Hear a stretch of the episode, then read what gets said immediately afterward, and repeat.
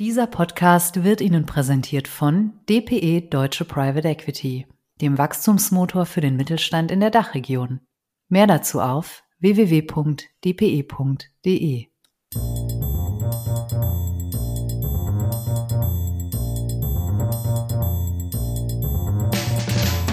What's up Corporate Finance? Der Podcast für die deutsche Corporate Finance Szene. Immer freitags zum Start ins Wochenende mit spannenden Gästen aus der Banking-, Berater- und Finanzinvestor-Szene.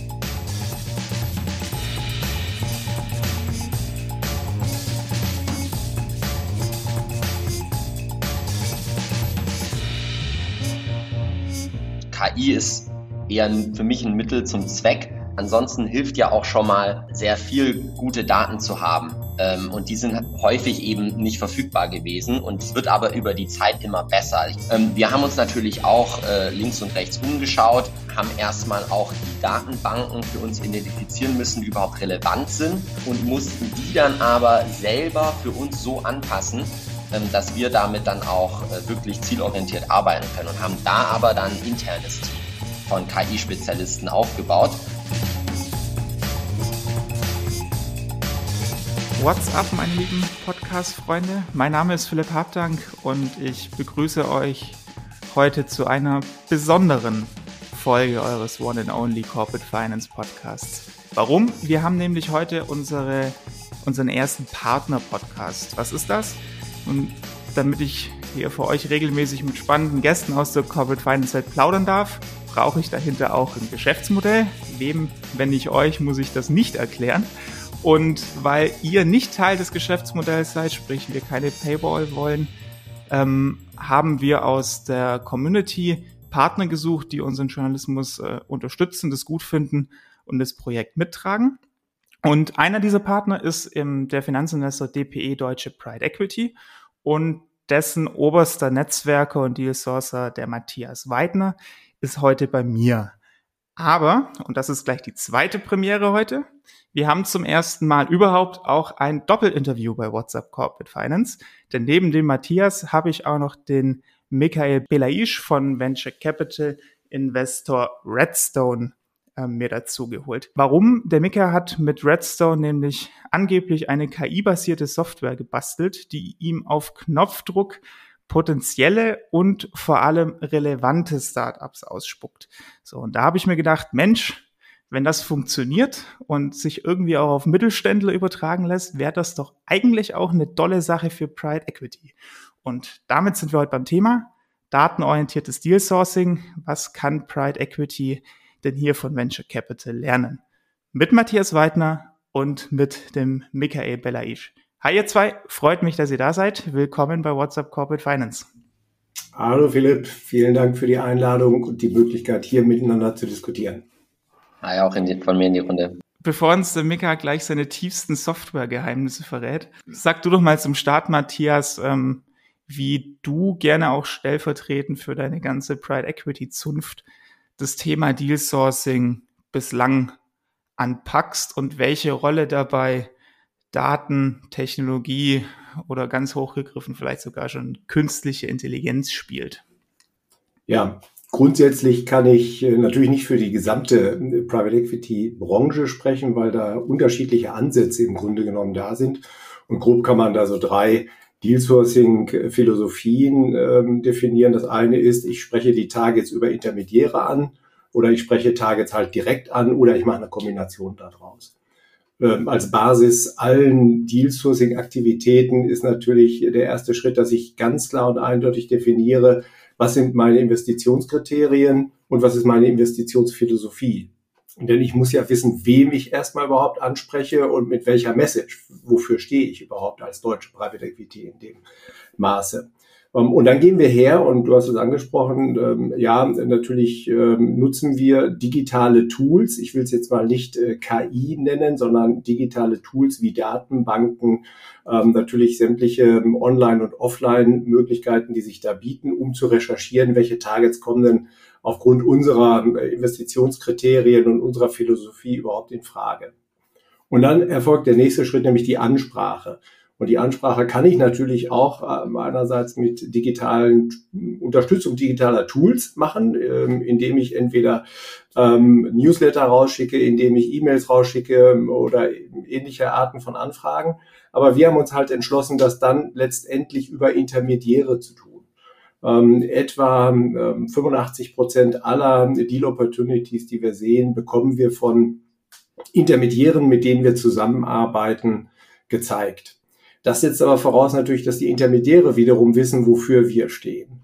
Ähm, das heißt also, wir nutzen auf der einen Seite sämtliche ähm, Marketingmöglichkeiten und Tools, die es gibt, sowohl online als auch offline, LinkedIn, also soziale Medien und äh, ähnliche Themen, aber auch PR und Events. Aber äh, im Fokus steht bei uns tatsächlich das persönliche Gespräch, der persönliche Kontakt, die Information der Intermediäre. Ich persönlich äh, führe alleine im Jahr etwa 250 Gespräche, Meetings mit Intermediären durch, die in unserer Zielgruppe ähm, aktiv sind und vermittel ihnen einmal, was suchen wir und an welchen Themen arbeiten wir im Augenblick. Darüber hinaus äh, ist es so, dass wir an etwa 60 bis 70 Events im Jahr teilnehmen. Das sind zum Teil ähm, Webinars, also Online-Seminare äh, oder Webinare oder was auch immer es ist und aber auch viele analoge Themen. Das heißt, also, wir versuchen, die analoge und digitale Welt miteinander zu verknüpfen und aus beiden das Beste zu bekommen. Und so sind wir in der Lage, etwa 800 Deal-Opportunitäten im Jahr zu sehen. Aber die spannende Frage äh, für Pride Equity ist ja im aktuellen Marktumfeld mehr denn je, wie antizipiere ich relevante Unternehmen, die demnächst an den Markt kommen. Aber wie finde, wie finde ich die und wie antizipiere ich, wann die äh, kommen, dass ich meine Hausaufgaben vorher schon machen kann ja. oder vorher schon erledigen kann. Ja. So, und da ist ja das Thema Daten und Datenansatz wahrscheinlich ganz ganz wichtig, oder? Du ja, fuchtelst schon wild mit den Armen. Leg ja, ganz genau. Das ist ein ganz wichtiger Ansatz, weil das Interessante ist, ich weiß nicht, äh, Michael, wie es dir geht, ähm, aber ich bin in den letzten drei, vier, fünf Jahren von unzähligen äh, Anbietern, von äh, Plattformen, ähm, wie auch immer man sie definieren will, äh, angesprochen worden, die mir alle in ihrer Kommunikation ähm, gesagt haben, wir verwenden KI. Ähm, ohne das jetzt im Grunde genommen erst einmal so richtig definiert zu haben, weil ich habe jetzt auch gar keine schlüssige Definition für KI. Aber äh, dieses Versprechen war immer da. Und ich habe mir dann tatsächlich die Mühe gemacht und habe unzählige Demos über mich ergehen lassen und habe diskutiert mit diesen Anbietern, die aus dem Inland, Ausland, also auch wirklich globale Anbieter gewesen sind und habe immer wieder festgestellt, ähm, das ist keine KI, was da angeboten wird, sondern das sind eher so digitale Tools, die mehr oder weniger vergangenheitsorientierte, statische Daten sammeln ähm, und aufbereiten, vielleicht manchmal noch in die Zukunft extrapolieren wollen. Und das sind dann so die typischen Dinge wie Umsatz, Ertrag, Wachstum der relevanten Märkte, Infos zu Shareholdern. Aber Datenbanken oder Plattformen, die tatsächlich zukunftsorientierte Infos auch zu dynamischen Daten und Fakten liefern, hat's noch, also habe ich noch keinen gefunden. Ähm, ein Ansatz, der vielversprechend war, äh, GamePro, äh, mit denen ich mal gesprochen habe, die äh, versucht haben, Umsatz, Ergebnis sowie mögliche Exit-Zeitpunkte und Bewertungen vorauszusagen. Ähm, aber im Grunde genommen aufgrund ihrer Erfahrungen und Werte, die sie wiederum aus statischen Datenbanken ermittelt haben. Ähm, wir haben das tatsächlich auch mal ausprobiert. Die Ansätze sind wirklich gut, allerdings funktioniert es noch nicht so richtig gut. Was hat da nicht funktioniert? Ähm, also erstens war, habe ich das Gefühl gehabt, die Datenbasis, auf der sie aufgesetzt haben, nicht aktuell. Das konnte ich anhand unserer Daten, die sie von uns hatten, ähm, herausbekommen. Und zum anderen war es äh, relativ äh, einfach von der Vorhersage, dass man sagt, naja, typischerweise hält ein Private Equity House ähm, ein, eine Beteiligung vier, fünf Jahre und dann gehen die raus. Und in der Vergangenheit hatten die halt ein äh, Money Multiple von X oder haben dieses und jenes dafür bezahlt. Und das hat man dann einfach relativ grob versucht in die Zukunft zu übertragen, was ähm, also wenig ähm, erfolgversprechend war.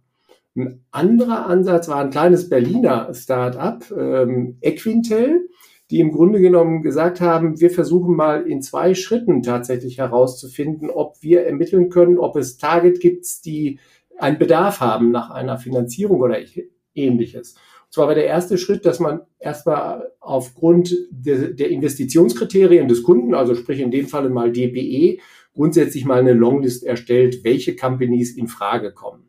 Ähm, und diese Longlist hat man dann genommen und hat versucht, aus allen möglichen Quellen Informationen von und zu diesen Unternehmen zu finden, aus denen sich ähm, ja schließen lassen könnte, dass sie einen Finanzierungsbedarf haben, dass sie eine Nachfolgeregelung haben oder dass sie aus irgendeinem anderen Grund bereit sind, in Gespräche, in Transaktionsgespräche einzutreten. Ähm, auch da haben wir Tests gefahren und haben festgestellt, dass das auch nicht zielführend ist. Der Ansatz ist gut, die Umsetzung war da nicht gut. Heute verfolgt Equintel auch einen anderen Ansatz und ich lasse jetzt mal einfach dahingestellt sein, warum das. Hattest du das gleiche Problem, Mika? Hast du dir auch die ganzen äh, Anbieter, die es gibt, angeschaut und dann für dich befunden, hm, guter Ansatz, weiter zu verfolgen, aber bringt noch nichts, deswegen bauen wir es selber. Was habt ihr gemacht? Mhm. Ich glaube, erstmal muss man auch unterscheiden zwischen datengetriebenem Deal Sourcing und dann vielleicht aber auch und, und KI-getriebenem Deal Sourcing. Und KI ist eher für mich ein Mittel zum Zweck. Wenn das dabei hilft, gute Deals zu finden und sinnvoll eingesetzt werden kann, dann, dann sollte man es benutzen. Ansonsten hilft ja auch schon mal sehr viel gute Daten zu haben. Ähm, und die sind häufig eben nicht verfügbar gewesen. Und es wird aber über die Zeit immer besser. Ich glaube, da muss man nah dranbleiben. Und die Lösungen werden in der Tat immer besser. Ähm, wir haben uns natürlich auch äh, links und rechts umgeschaut, ähm, haben erstmal auch die Datenbanken für uns identifizieren müssen, die überhaupt relevant sind. Ähm, da gibt's dann im Startup-Bereich ein Crunchbase, ein Traction, ein Pitchbook und so weiter. Ähm, und mussten die dann aber selber für uns so anpassen, ähm, dass wir damit dann auch äh, wirklich zielorientiert arbeiten können und haben da aber dann ein internes Team von KI-Spezialisten aufgebaut, von denen zum Beispiel auch eine in Columbia äh, Research für datengetriebenes Deal Sourcing im PE äh, als ähm, Doktorarbeit hatte. Also Spezialisten in dem Bereich arbeiten im Endeffekt jetzt für uns, um die Daten für uns so zu, ja, zu tweaken, ähm, dass wir damit die besten Deals finden können. Äh, eine Frage, Michael. Wie definierst du denn für dich KI? Also ähm, ich habe so als Anwender keine ganz schlüssige Definition. Ich für mich würde sagen, in meiner Vorstellung von KI, da werden wesentlich umfassender und individueller als heute möglich unterschiedliche vergangenheits- und zukunftsorientierte statische und dynamische Zahlen, Daten und Fakten ähm, aus unzähligen Quellen im Grunde genommen ermittelt und für die Anforderungen eines jeden Kunden individuell, also nicht in Clustern, ähm, aufbereitet und zur Verfügung gestellt. Das, das ist so für mich KI. Aber ich weiß nicht, ob das, ob das richtig ist. Was ist für dich KI? Ähm, ich bin auch selbst kein KI-Spezialist. Ich glaube, KI ist die Weiterentwicklung von maschinellen Lernen. Erstmal braucht man einen guten Datensatz, ähm, aus dem man dann äh, mit Entscheidungsbäumen, und das ist dann eher das maschinelle Lernen, ähm, Erkenntnisse erlangen kann. Wenn man dann über die Erkenntnis heraus ähm, aktiv wird, automatisiert, dann braucht man dafür eine KI, die dann entscheidet, was mit dieser Erkenntnis passiert. Ähm, das ist also so der nächste Schritt äh, hinter dem maschinellen Lernen, der dann rauskommt. Ich gebe dir aber recht, viele Startups auch behaupten, sie machen KI, man spricht aber eher von maschinellen Lernen. Und da ist es, es sind Entscheidungsbäume am Ende basierend auf statistischen Methoden erstmal. Ähm, und die Modelle, die KI-Modelle, die dann angewendet werden, ähm, da gibt's eine ganze Reihe von, äh, Deep Learning und was weiß ich, was für Modelle es da alles gibt. Das sind dann eher Anwendungen auf die Daten, die man hat, ähm, die von irgendjemandem entwickelt wurden, die dann auch auf ein bestimmtes Problem angewendet werden können. Ähm, und dann spricht man von KI. Ähm, aber die Unterscheidung ist nicht so einfach. Ähm. Also habt ihr jetzt KI, Mika, oder habt ihr maschinelles Lernen? Wir haben beides. Ähm, also wir haben maschinelles Lernen für einen Großteil der Probleme, die wir lösen. Zum Beispiel, um äh, zu entscheiden, ähm, wann äh, es wahrscheinlich ist, äh, dass jetzt ein Startup wieder auf Geldsuche ist. Da kann man dann zum Beispiel einfach ähm, die durchschnittliche äh, Burn äh, und äh, die durchschnittliche ähm, äh, Runway äh, von Startups im Fintech-Bereich in der Series A zum Beispiel nehmen und dann findet man raus, die ist 18 Monate, dann ist die Wahrscheinlichkeit äh, hoch, auch basierend auf den Daten, die man von der Vergangenheit hat, dass ein Startup, das vor 18 Monaten geraced hat, jetzt gerade wieder auf Geldsuche ist. Dann ruft man die an, kann auch dran liegen, dass die immer auf Geldsuche sind, aber das stimmt meistens. Ähm, wofür wir aber KI benutzen, ist ähm, fürs Clustering äh, der Startups in verschiedene Kategorien. Wir haben, wir haben in unserer Datenbank 1,7 Millionen Startups ähm, weltweit und ähm, wir haben bei Redstone aber äh, zehn verschiedene Sektorfonds. Der eine investiert im Fintech, der andere Industrial Tech, äh, der andere im Health Tech und so weiter. Und ähm, innerhalb dieser einzelnen Cluster gibt es dann wieder zig Subsegmente, ähm, in denen wir Deals suchen. Und ähm, um diese Subsegmente automatisiert ähm, zu, zu clustern, brauchen wir eine Intelligenz. Und ähm, wir haben jetzt Modelle angewendet, die dann zum Beispiel die Textbausteine auf den Webseiten, ähm, die, äh, die Nähe zu Competitors äh, auswertet, um zu sagen, dieses Startup ist jetzt zum Beispiel im Bereich KMU-Finanzierung aktiv. Ähm, und das müssen wir nicht selbst taggen und uns das Startup anschauen, sondern das passiert komplett automatisch. Und so bin ich dann in der Lage, wie bei Google einzutippen, alle KMU-Finanzierungs-Startups in Deutschland und dann spuckt das System mir die aus. Und dann habe ich schon mal eine Liste von 200 Startups und dann sind wir noch einen Schritt weiter gegangen und haben ein Ranking eingeführt, wie gut wir glauben, dass die Startups im Vergleich zueinander abschneiden, basierend auf deren bisherige Funding-Historie, äh, der, der Teams, ähm, der Investoren, die schon investiert sind ähm, und vielleicht auch äh, Performance-Indikatoren, wenn wir die überhaupt haben bei Startups. Das ist natürlich ein bisschen anders wie im PE. Und dann können wir rausfinden relativ schnell, dass in der Liste von 200 die Nummer eins mit hoher Wahrscheinlichkeit ein interessanteres Investment-Target ist, wie die Nummer 200 in derselben Phase. Aber jetzt nicht unbedingt die Nummer 4 spannender als die Nummer 5. Und dafür brauchen wir eine Kombination, also basierend, um erstmal die Daten zu erlangen von KI und dann aber, um daraus Schlüsse zu ziehen, maschinelles Lernen. Hm. Und kriegt ihr dann diese Infos, bevor das Startup wirklich am, am Markt ist? Oder werdet ihr quasi immer informiert, sobald es ähm, am Markt mhm. Das ist eigentlich nochmal ein entscheidender Unterschied, oder? Ja, ich glaube, beim Startup ist es schon mal gut, wenn man schneller weiß, dass es überhaupt existiert als andere. ähm, da gibt's dann äh, Lösungen, äh, die, die ziemlich gut sind. In Deutschland orientieren die sich dann an der Eintragung im Handelsregister zum Beispiel. Ähm, wir machen es aber auch über Twitter. Ähm, häufig sind die schneller auf Twitter und LinkedIn als im Handelsregister. Ähm, und das ist erstmal ein Signal, ähm, das wir analysieren. Ähm, aber es gibt da ganz viele Dinge, die uns sagen, warum jetzt ein Startup interessant ist. Und es kommt ja auch immer darauf an, in welcher Phase man investieren möchte. Und ich glaube, die Kunst ist es schon, Startups früh zu identifizieren, aber häufig investieren wir auch erst, nachdem die erste Umsätze haben oder schon ordentlich Umsätze. Da sind wir nicht die Einzigen, die wissen, dass es ein spannendes Startup ist. Also es hilft uns schon sehr dabei, vor allem aus einem großen Set von potenziellen Investment-Targets die besten auszusuchen. Am Ende des Tages dann den Deal in genau das zu machen, ist schon häufig auch noch Netzwerk, analog, Gespräche, Erfahrung und alle Dinge, äh, die vorhin schon auch äh, von, von Matthias genannt wurden. Im Grunde genommen ist ja das jetzt, was äh, Philipp eben mal gefragt hat, wie, wie kommst du eigentlich an die Erkenntnis, dass jemand einen Bedarf nach Finanzierung oder Beteiligung hat? Glaube ich, äh, so wie du es jetzt geschildert hast, so kommt es bei mir zumindest an, in der Start-up-Szene, in der VC-Szene vielleicht etwas einfacher, weil berechenbarer als bei einem ähm, tatsächlich gestandenen Mittelständler, der erstens ähm, oftmals gar nicht so, so offen ähm, kommuniziert, was er vorhat ähm, und der vor allen Dingen, wo von außen nicht aufgrund von irgendwelchen Algorithmen ähm, nachvollziehbar ist, wann er wieder Kapital braucht, sondern da muss ich ja ganz äh, individuell wahrscheinlich reingehen, muss ansprechen und sagen, was hast denn du vor? Willst du internationalisieren? Willst du in neue Produktgruppen rein? Ähm, hast du eine Nachfolgeregelung und kriegst du das alles irgendwie selbst ähm, gestemmt? Und das bringt mich ja zu der Frage, was habe ich denn eigentlich für eine Erwartungshaltung an KI?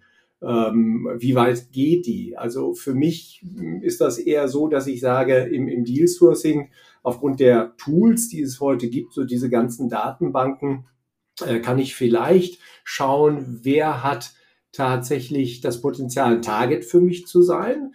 Ähm, das fängt ja an, dass ich einmal zum Beispiel auf transaktionsorientierte M&A-Plattformen zugreifen kann. Da kann ich ja relativ einfach für mich herausfinden, gibt es dort Targets, die in Frage kommen. Oder aber ich kann auch auf vergangenheitsorientierte Deal-Plattformen dann gucken, welcher äh, Unternehmer, welches Unternehmen hat denn in der Vergangenheit etwas zugekauft oder verkauft. Und dann gibt es natürlich auch andere allgemeine Datenbanken, wo ich vielleicht erkennen kann, wer hat investiert. Ähm, wer liefert was und was weiß ich hier, Kreditreform, wen es da gibt. Und dann könnte ich vermuten, dass da ein Bedarf besteht. Ähm, aber im Grunde genommen so hundertprozentig sicher bin ich mir nicht, weshalb wir dann in der Ansprache, die hast du ja eben auch angesprochen, selbst wenn du weißt, dass jemand einen Bedarf hat, muss ich ja irgendwie mit dem in Kontakt kommen. Und das passiert dann ja doch äh, in der Regel noch analog. Oder wie macht ihr das? Auf, äh, zum letzten Punkt erstmal auf jeden Fall. Also wir identifizieren erstmal potenziell spannende Targets und sprechen die dann aber an ähm, über LinkedIn, über ähm, Co-Investor, den wir kennen oder irgendwie anders. Ähm, ich glaube, man kann da allerdings sehr gut auch die Faktoren äh, für sich selbst bestimmen, die wichtig sind, um dann in die Ansprache zu gehen. Ähm, wir haben jetzt unsere, wie zum Beispiel, dass einfach Geldbedarf da ist. Das ist bei Startups sicher anders als jetzt im PE. Nichtsdestotrotz kann man ja Signale identifizieren. Äh, einfach jetzt mal gedacht, was es jetzt im PE sein könnte. Angenommen, man, äh, da muss man jetzt ein bisschen mit GDPR aufpassen und LinkedIn, aber man könnte natürlich schauen, äh, wie alt äh, des Gründungs-CEO äh, äh, in der Firma ist und gucken, dass der im Rentenalter ist, das, dann ist die Wahrscheinlichkeit, dass gerade Nachfolge gesucht wird, wahrscheinlich hoch. Äh, und das wäre dann so ein ähnliches Signal ähm, wie bei uns, dass jetzt äh, Geldbedarf wieder besteht. Ja, ähm, wobei da natürlich der Fall sein könnte, dass erstens eine Inter äh, oder eine interfamiliäre Lösung gefunden ist. Also da muss man dann trotz und alledem wieder in die persönliche Ansprache gehen. Und, und ich glaube, dass das ist so für mich eine Erkenntnis, die ich in den letzten Jahren gewonnen habe, dass diese digitalen Tools und sei es auch KI sicherlich ähm, sich immer weiterentwickeln und immer mehr dabei unterstützen können, ähm, ideale Targets zu finden. Aber sie können letztendlich nur ein Instrument sein, um analoges Deal-Sourcing zu unterstützen oder zu begleiten. Das, das, glaube ich, ist ein ganz guter Punkt. Und ich glaube, da ist auch nicht der, äh, ja, in Anführungszeichen, der Streit Punkt. Aber meine, meine Frage ist eigentlich eher, ist denn Pride Equity auf dem Prozess der Dealfindung, der Unternehmensfindung technologisch denn schon so gut, äh, wie jetzt, keine Ahnung, vielleicht äh, Venture Capital, die da ähm, viel mehr mit KI rangehen, da Internetcrawler nutzen, etc. pp. Mhm. Ähm, wie gut setzt Pride Equity das schon ein? Das mhm. ist für mich noch so ein bisschen die Frage.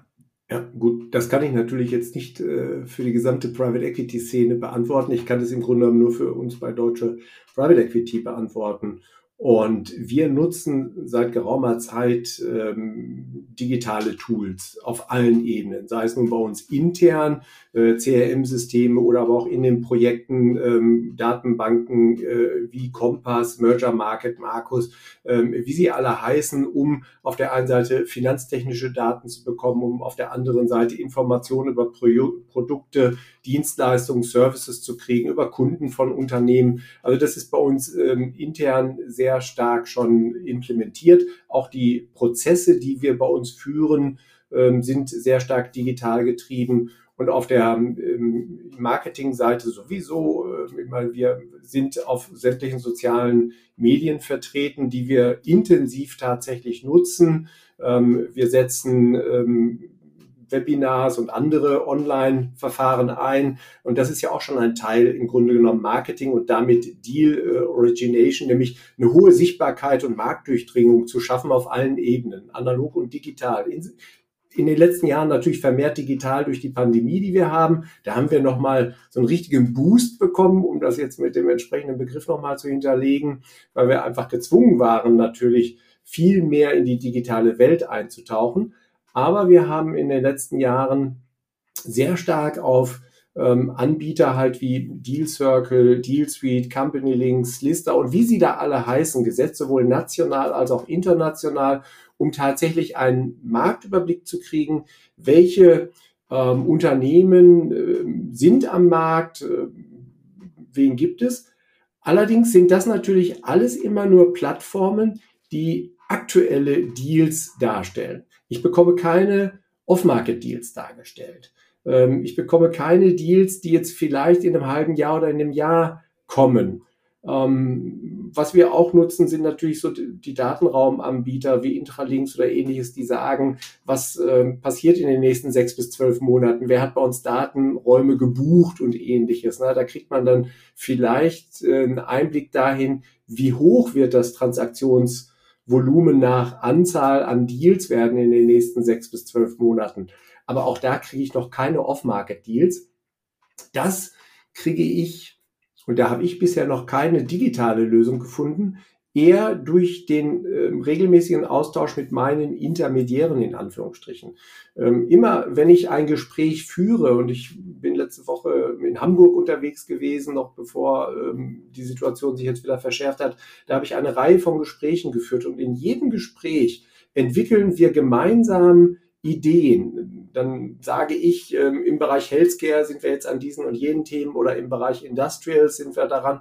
Und dann kommt, oh Mensch, ähm, Herr Weidner oder Matthias, ähm, ich bin da gerade in einem Pitch oder aber ich habe gehört, dass es da ein Unternehmen gibt, das möchte in einem halben Jahr äh, etwas machen, hat einen Bedarf. Und so bekommen wir dann eher so den Zugang zu Off-Market-Deals oder Deals, die in der Zukunft liegen. Ich habe noch keine digitale Lösung gefunden.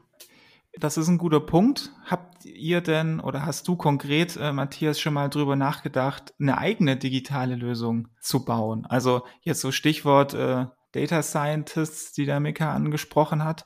Ähm, das Jobprofil ist jetzt mir zumindest bei Pride Equity noch nicht so häufig untergekommen, beziehungsweise ich habe es echt noch nie gesehen.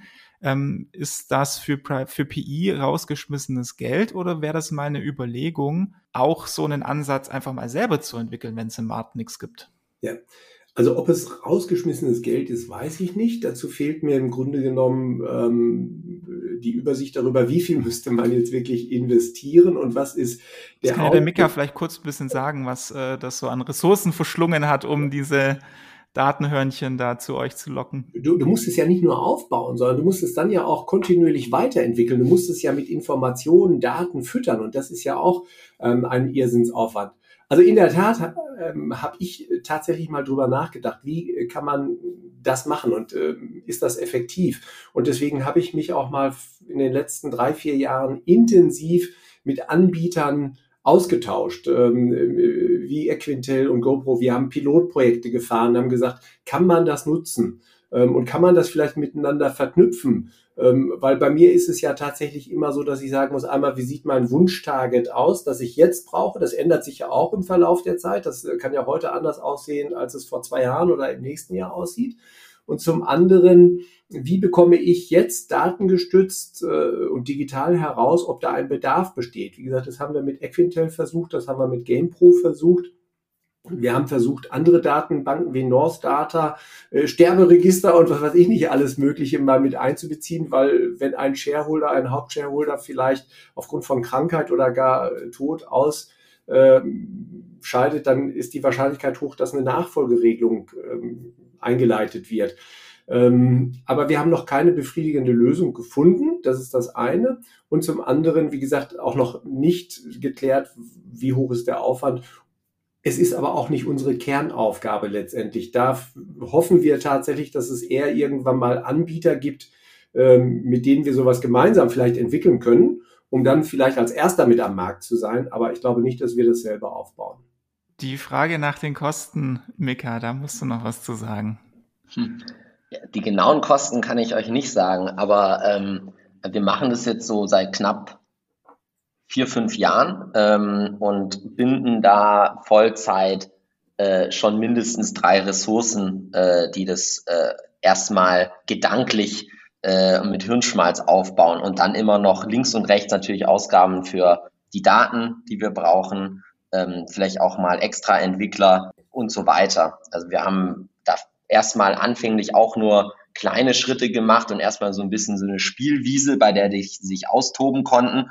Und das hat dann immer mehr so einen internen Produktcharakter bekommen. Und jetzt haben wir sogar ein Frontend äh, und eine eigene Webseite, die wir jetzt intern benutzen können, um, um das auch irgendwie fürs ganze Investment-Team äh, überhaupt begehbar zu machen, weil irgendwelche SQL-Queries äh, können dann die meisten Investment Manager doch nicht selber eintippen. Ähm, aber schon erheblicher Kosten- und Zeitaufwand, auf jeden mhm. Fall. Und man muss natürlich erstmal die Ressourcen finden und die werden nicht günstiger.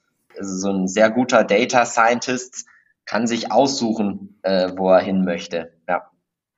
Also ich möchte mal so aus meinen Erfahrungen auch als ähm, auf der Seite noch der M&A-Berater äh, mal zurückkommen. Ich bin ja 20 Jahre auf der anderen Seite des Tisches gesessen, so ähm, als, als ähm, Deal Originator und Deal ähm, Business Developer auf der M&A-Beraterseite. Und für uns war es ähm, immer ein, ein, ein lohnendes Objekt, äh, auf der einen Seite so mit Steuerberatern, Wirtschaftsprüfern und Rechtsanwälten von Mittelständlern äh, in Kontakt zu kommen ähm, und da eine entsprechende Datenbank aufzubauen und auf der anderen Seite aber auch mit MBI-Kandidaten. Also das waren so zwei unserer äh, Zielgruppen neben den eigentlichen Targets den Unternehmen.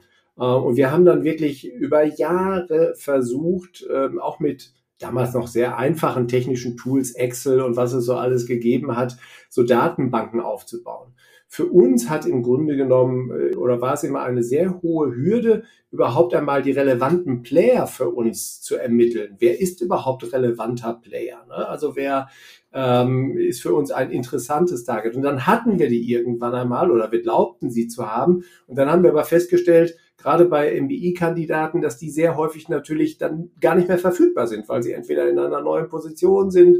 Ähm, um, um das alleine wirklich immer auf dem Laufenden aktuell zu halten, das war für uns schon ein, ein irrsinniger Aufwand.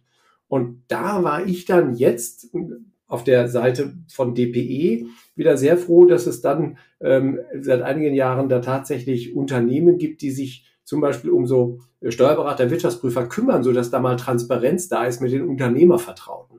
Weil ich glaube nicht, dass wir das jeweils so gut könnten, äh, wie das Profis können, die sich darauf fokussieren. Sehr, sehr ähm, spannende ähm, Diskussion und ich glaube, da auf jeden Fall Pride Equity schon noch einiges tun kann ähm, mit Blick auf die, die, die Target-Suche. Die Ansprache wird natürlich immer ähm, über den Menschen erfolgen, das ist klar.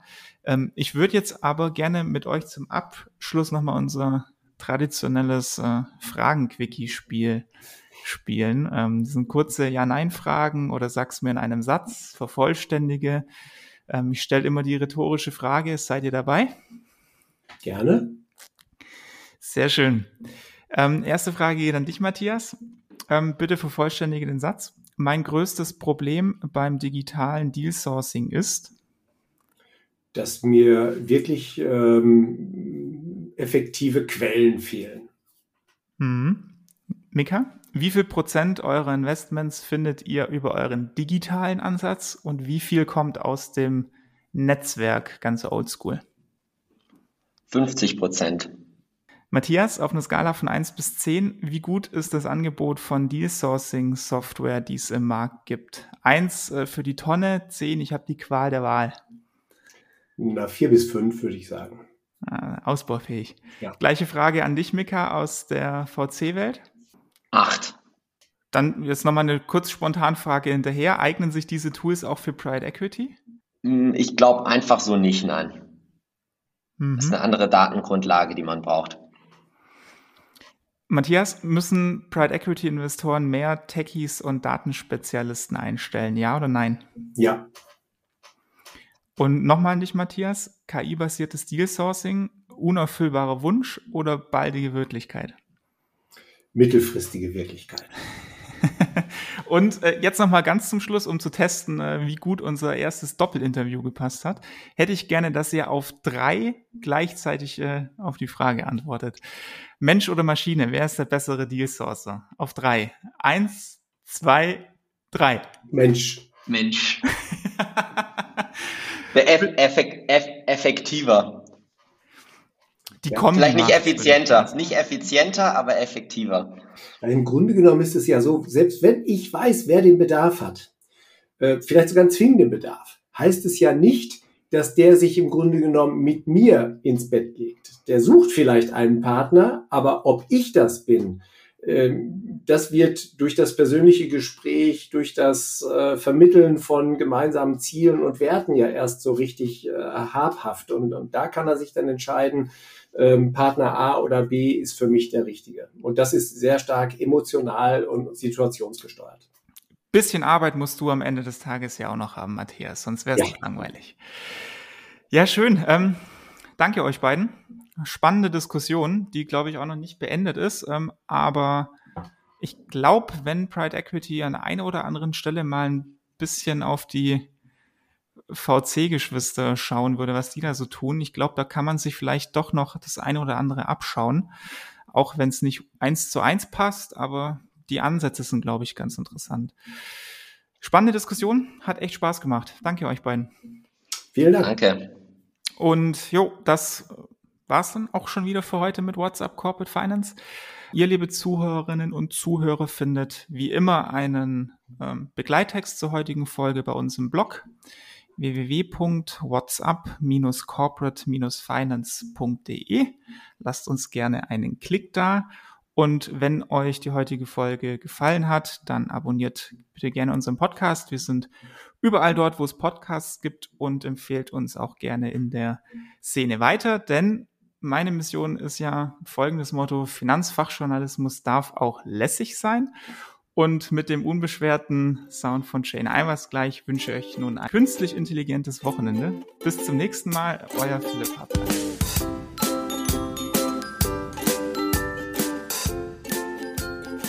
Vielen Dank an DPI Deutsche Private Equity für das Sponsoring der heutigen Folge.